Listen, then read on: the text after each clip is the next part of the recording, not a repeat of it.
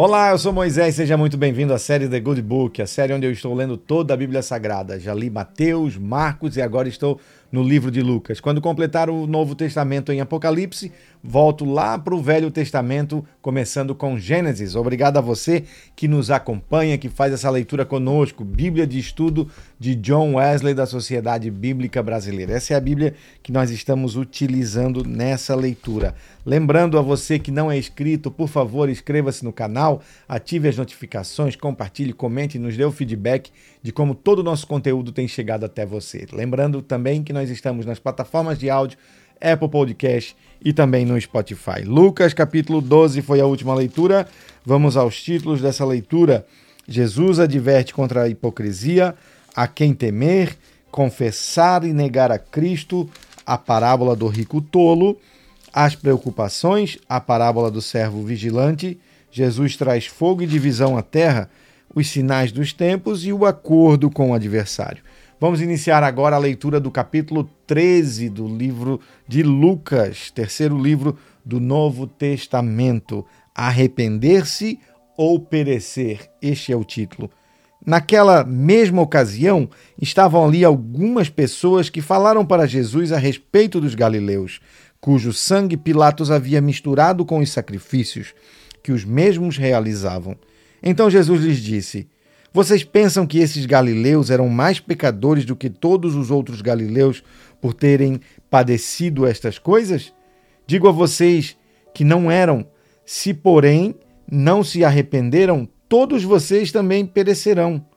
E quanto àqueles dezoito sobre os quais desabou a torre de Siloé e os matou, vocês pensam que eles eram mais culpados do que todos os outros moradores de Jerusalém?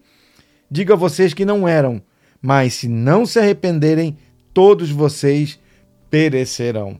Versículo 6, a parábola da figueira estéril.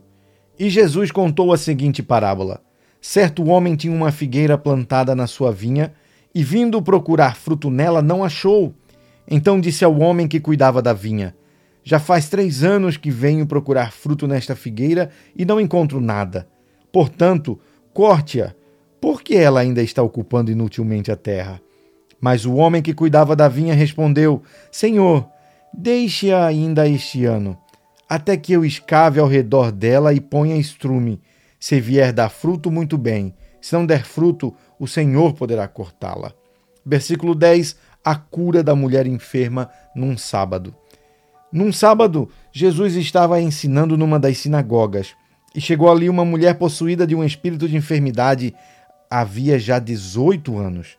Ela andava encurvada, sem poder endireitar de modo nenhum.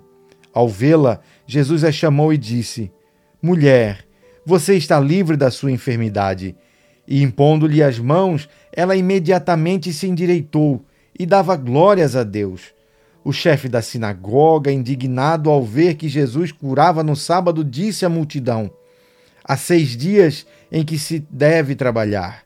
Venham nesses dias para serem curados, mas não no sábado. Porém o Senhor lhe respondeu: Hipócritas, cada um de vocês não desprende da manjedoura no sábado o seu boi ou o seu jumento para levá-lo a beber? Por que motivo não se devia livrar deste cativeiro em dia de sábado esta filha de Abraão, a quem Satanás trazia presa há 18 anos?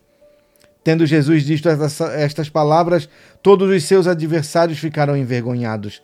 Entretanto, o povo se alegrava por todos os feitos gloriosos que Jesus realizava. A parábola do grão de mostarda, versículo 18 do capítulo 13 de Lucas. Jesus disse: A que é semelhante o reino de Deus, e a que o compararei? É semelhante a um grão de mostarda que o homem plantou na sua horta e cresceu e fez-se árvore, e as aves dos céus se aninharem nos seus ramos. Versículo 20 do capítulo 13, a parábola do fermento. Disse mais: Aqui compararei o reino de Deus? É semelhante ao fermento que uma mulher pegou e misturou em três medidas de farinha até ficar tudo levedado. A porta estreita. Versículo 22 Jesus passava por cidades e aldeias, ensinando e caminhando por Jerusalém. E alguém lhe perguntou: Senhor, São poucos os que serão salvos? Jesus respondeu: Esforcem-se para entrar pela porta estreita, pois eu afirmo a vocês que muitos procurarão encontrar, mas não conseguirão. Quando o dono da casa se tiver levantado e fechado a porta, e vocês do lado de fora começarem a bater, dizendo: Senhor, abra-nos a porta, ele responderá: Não sei de onde vocês são. Então vocês dirão: Comíamos e bebíamos com o Senhor. Além disso, o Senhor ensinava em nossas ruas.